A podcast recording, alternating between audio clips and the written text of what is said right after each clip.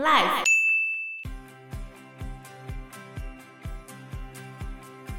比如说，在十八世纪中叶，主要治疗的方法就是旋转治疗。怎样旋转？把它固定在床板或者是椅子上，然后高速转动，拼命转它，这样子转一转就健康了。怎么可能转一转就晕了吧？对啊，晕了就健康啦，晕了他就呆呆的、啊、这样子啊。Hello，大家好，我是 Joe，我是 Fana，我是 Anna。比利除了老师人格之外，其他的人格都不知道另外一个人格做了什么事情。那你觉得谁要来为这件事情负责呢？你这样就很难解释。对啊，很为难。那你确定他真的都不知道吗？那些搞不好他是演的啊。我还是不觉得那是演的欸。你觉得很难，真的很难。那你觉得瞬间眼泪流下来难不难？那个不难，那个可以练，我觉得。所以他在家里先练好了。可是二十四个哎、欸，而且可以。等一下，一个明星演过的角色何止二十四个？而且他可以瞬间在自己的不同角色里面转换呢。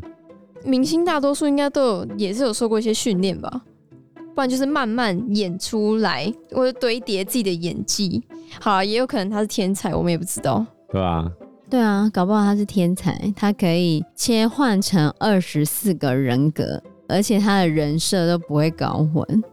像我们这些读者可能都搞混了。不是啊，他可能搞混了，他就躲进去说他不是那个啊，然后就切换了说：“哦，我现在不是这个人格，我已经是别的人格了。”这样子。可是他当初被释放的时候，大家没有说什么吗？一九八八年的时候，还是大家不知道他被释放这件事情？你说最后一九八八年被释放？对啊，因为那是法官的判决，你要怎么去控制或者什么？嗯、被释放就被释放了，他只要躲起来，不要被找到，躲好就好了。因为你要判断一个人到底是不是疯子，或者是他到底有没有精神问题，就很难嘛。如果你历史上来说的话。有一本书叫做《疯狂简史》，它的作者叫做罗伊波特，他是一个英国的著名医学史专家，然后他很喜欢从病人或疯子的角度看历史。他认为，只有先理解疯子所处的社会里面什么叫做正常，才能够理解这些被视为不正常的疯子。比如说，中国的精神障碍分类与诊断标准。一直到二零零一年才把同性恋从精神病里面移除。二零零一哦，然后我们的电脑之父图灵因为同性恋，所以被强迫治疗，然后最后他不幸自杀。所以问题是，这些人到底有没有精神病？谁定义的？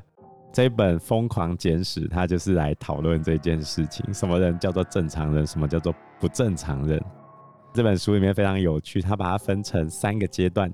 第一个是古希腊罗马时期，再来是中世纪，然后就是十七世纪科学革命之后这三个阶段。古希腊罗马时期流行一个体液理论，有点类似中医的阴阳五行的概念呢、流血的时候会有红色的血嘛？打喷嚏的时候流眼泪会有透明的嘛？呕吐时会有黄色的嘛？皮肤长黑斑是因为黑色的黑胆汁嘛？不正常的人就是因为体液不平衡，比如说你情绪非常躁动，那就是血液过量；然后忧郁的人就是黑胆汁过量。是这样说吗？古希腊罗马咩？好，他可能就是从人的肤色来想的啊。有些人比较红，红人、白人、黑人、黄人。他就是这样想出来，也许啦，也许。然后到了中世纪，这时候因为大家的生活受到天主教影响非常深，所以正常不正常都是天主教说了算。那就是很主观了。没有啊，他会给你神判决啊。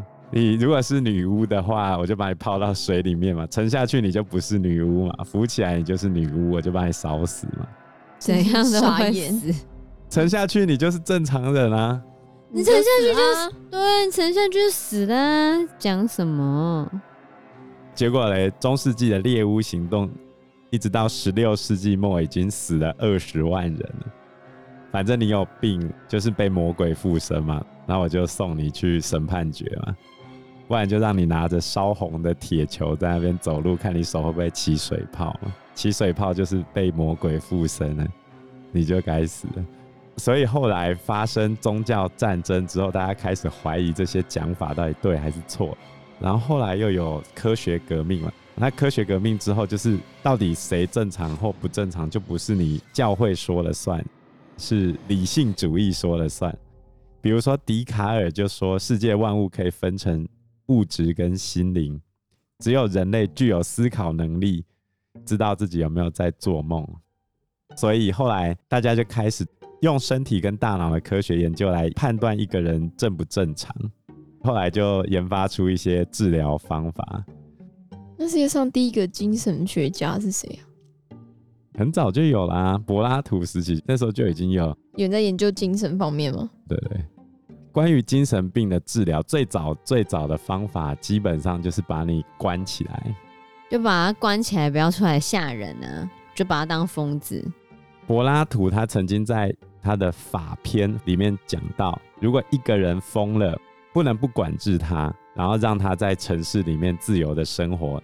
他的家人必须要尽可能的去照顾这个疯子。根据这个理论，所以很长一段时间，精神病患者的照顾就是家庭的责任。在中古世纪的时候嘞，家人必须为家中所有精神病患者的行为负起责任，就像家长为小孩行为负责一样。比如说，日本一直到二十世纪都是这个样子，比较严重的精神病患者必须被监禁在家里。危险性低一点就可以四处游荡，不过他们还是会排斥啊。我们现在之所以不这么做，就是这个照护者非常痛苦啊，会极端的痛苦。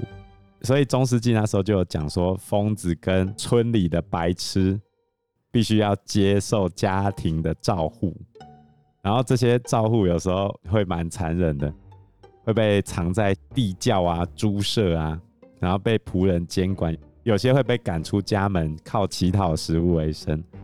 在中世纪，认为这种精神病患者是因为恶魔附身，或者是不良的血统，不然就是把你关在那个慈善之名设立的一些照护的机构。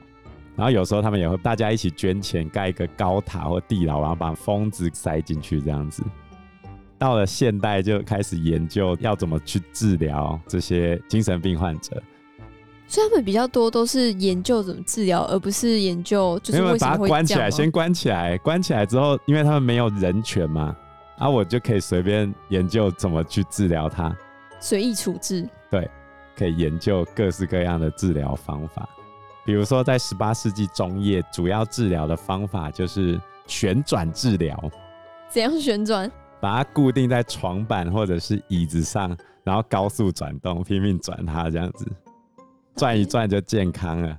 怎么可能转一转就晕了吧？对啊，晕了就健康啦，晕了他就呆呆的这样子啊。那也没办法晕多久吧？那你就每天这样转哦。他有状况你就去转啊。好，这个方法是达尔文他爷爷发明的，而且这个方法一直被用到一九七零年代啊。一九七零年代？对啊，还在转，用了快两百年哦。对啊。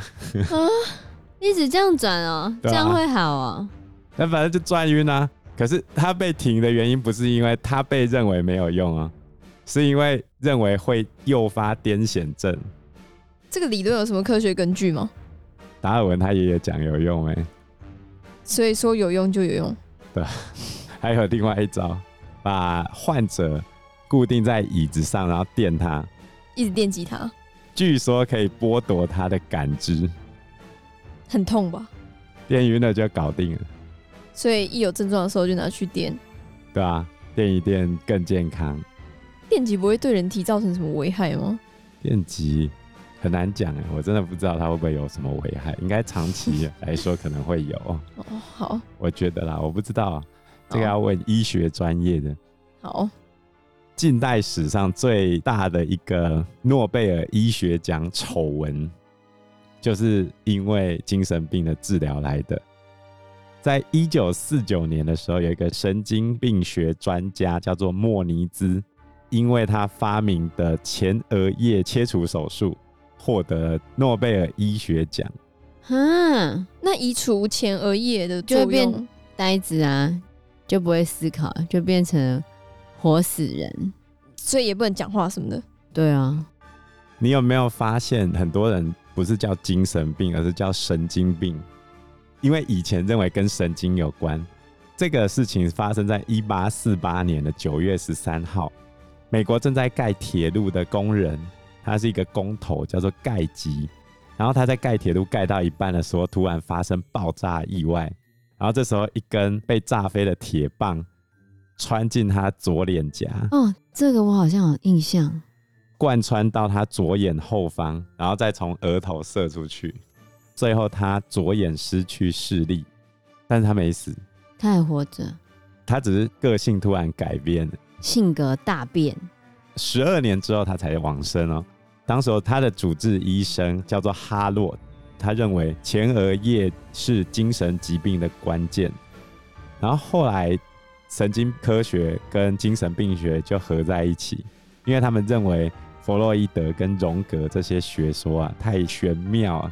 没有确实的治疗手段，非常不科学。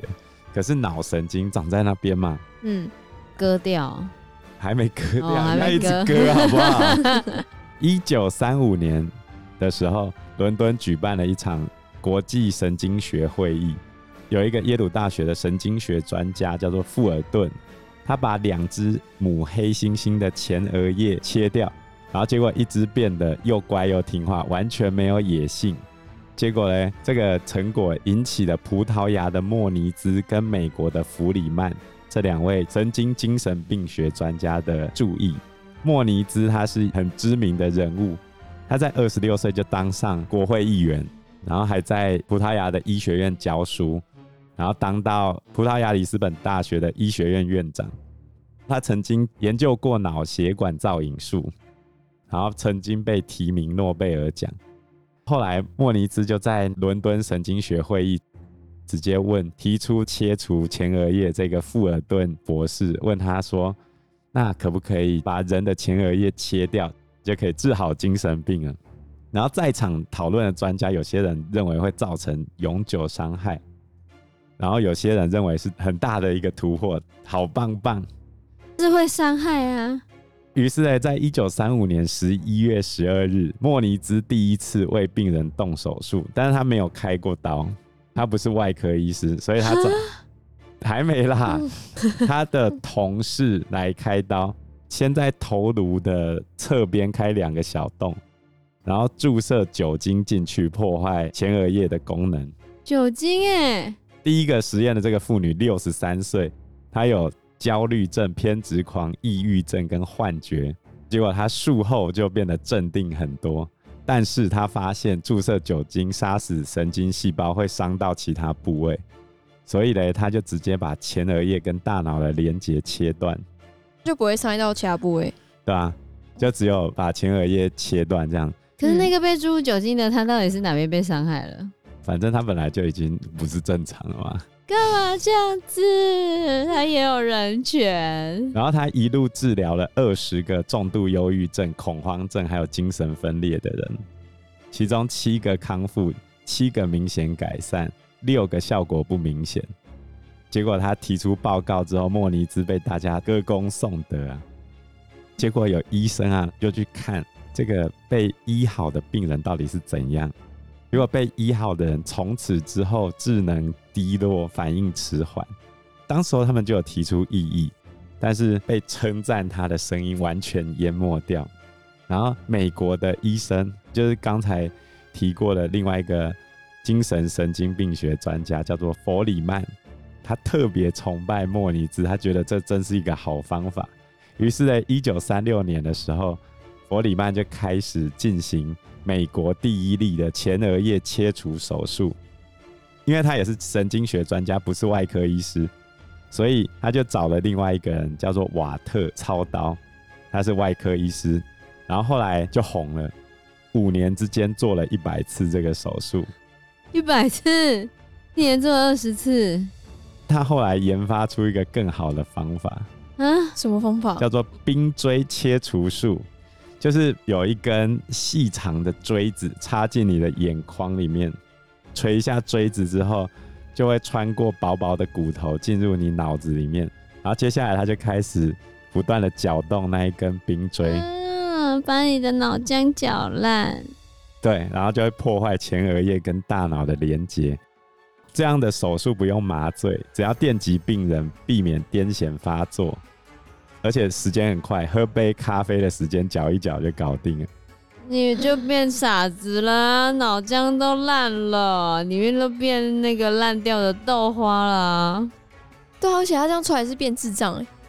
最有名的一个病人就是被暗杀的那个总统甘乃迪，他妹妹。叫做罗斯玛丽·甘乃迪，因为他出生的时候脑部缺氧，所以智能不足。甘乃迪的爸爸担心他的女儿的病情影响家族声誉，于是呢，他就找到弗里曼，觉得他可以用科学来解决一切的问题，嗯，然后就冰追了一下，就彻底把他女儿变成笨蛋了。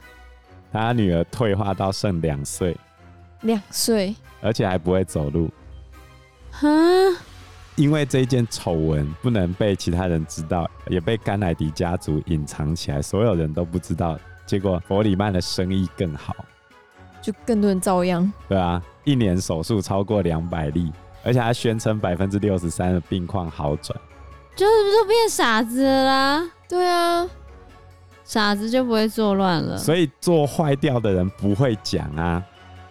OK 的就变傻子，哎、欸，很好啊。原本有暴力倾向的变没有暴力倾向，他都会坐在那边会吃饭，搞定啊。所以你宁愿你的家人变傻子，也不要他是疯子。而且他收费超低的，只要二十五美元，相当于现在的七百美元呢、啊。真的很少哎、欸，七百、啊、美元三七两万多，很便宜耶。而且不算手术，也不用签手术风险同意书。而且也不会死是吗？对吧？而且基本上是爸爸或丈夫说做就做，啊，把你亲人的脑袋变豆花这样。所以接受手术的通常都是女生或青少年。而且弗里曼因为这个冰锥手术变成美国精神病与神经学会的创会主席哦。最后他还拿到诺贝尔医学奖。当时候被视为精神病的包含哪些人？罪犯、同性恋、吸毒者、不良少年跟淫荡妇女都被强制接受。不良少年、喔？对啊，你不乖，我就叫你来冰锥一下。真的、喔，那八加九都可以被抓去冰锥一下。我好坏啊，不行。我们台湾也做过。有吗？台湾的台大医院有两个相关的病例。啊，他们也被搅成豆花。日本还曾经大量用在问题少年上面。在一九五一年，美国有超过一万六千人进行手术，其中两千四百人死掉。天哪，死亡率很高哎！死掉都没关系哦，都不会被告哦，都没有医疗纠纷。就是因为他们精神病患啊，而且你知道第一个禁止使用这个手术的国家是谁吗？中国？不对，苏联。俄罗斯，苏联，俄罗斯，哎呦，烦呐！我发现这个问题，他一九五零年代就认为这是假科学，结果美国一路做到一九六七年。等一下哦，我觉得苏联是为反而反，为反而反，因为他就是为了反对美国。没有好不好？人家苏联射卫星也比美国快啊！真的哦，哦，烦呐，good。你看他们的食谱尼克五号卫星五号疫苗也做的是世界最快的，厉害！基础科学还是很猛的，好不好？而且当时候伯里曼在做冰锥切除术的时候还开放参观，好可怕啊！所以你看精神病患者的人权多不受到重视。回到一开始我讲的那个罗森汉恩实验，就是送假病人进去那个实验。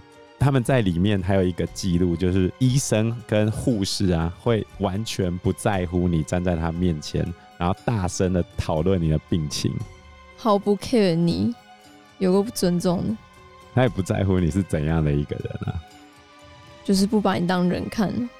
所以其实像比利到后期治疗的时候，他被转去了很多的医院，他发现那些医院对于患者都是非常不友善的。除了一开始的那个雅典医院之外，他其实后面去的医院都很不 OK。有些会用电击嘛，有些给他们很糟的食物，有些会用过量的药物来麻醉或控制患者。所以比利就很担心，在药物或者其他的控制之下，他的大脑会被彻底的损害掉。然后他就有绝食抗议，他声称他是有死亡的权利的。嗯，可是里面有一些人甚至可能连死亡的权利都没有。原本那个医院觉得比利在他们掌控之下，其实是快要让步的嘛，但后来。发现他竟然要绝食，等下他死了，等于在医院被医死了，怎么办？那个医院当局最后的那一间莫里兹司法中心医院有让步，还给了比利里面的老师人格一台电脑，因为比利他曾经逃亡过，那他逃亡的过程中，他的某些人格很会画画，他有帮一个神秘邻居，那个神秘邻居是骇客。嗯，那个骇客呢，教了他电脑技术，在当时一九八零年代，一九七零八零年代，还会骇客技术的人超少，你知道吗？哦、所以比利被抓回去，在刚刚讲莫里兹司法中心医院的时候，他不是绝食嘛？绝食之后呢，他要求到了一台电脑，然后他就利用骇客教他的技术，骇进去医院的电脑里面，然后他就了解了医疗系统的运作方式。就在电脑里面嘲讽当局，说比利到此一游，哈哈哈哈！因为他害进了电脑里面嘛，他就掌握了那个医疗中心的财务疑点跟非法的那些合约，还有看守他们的人跟警卫的犯罪记录，所以他在跟医院斗争才可以占上风，后来才有办法离开。所以为什么他后面可以被医院放出来？其实。跟他掌控了很多医疗中心或者是医院的一些不法的讯息有很大的关系。可是从这之间，你也可以知道，很多的医疗院所其实他们都是用很不人道的方式在控制这些病人。因为时间关系，我们这一集节目就到这边喽。谢谢大家，谢谢大家，谢谢大家，拜拜，拜拜，拜拜。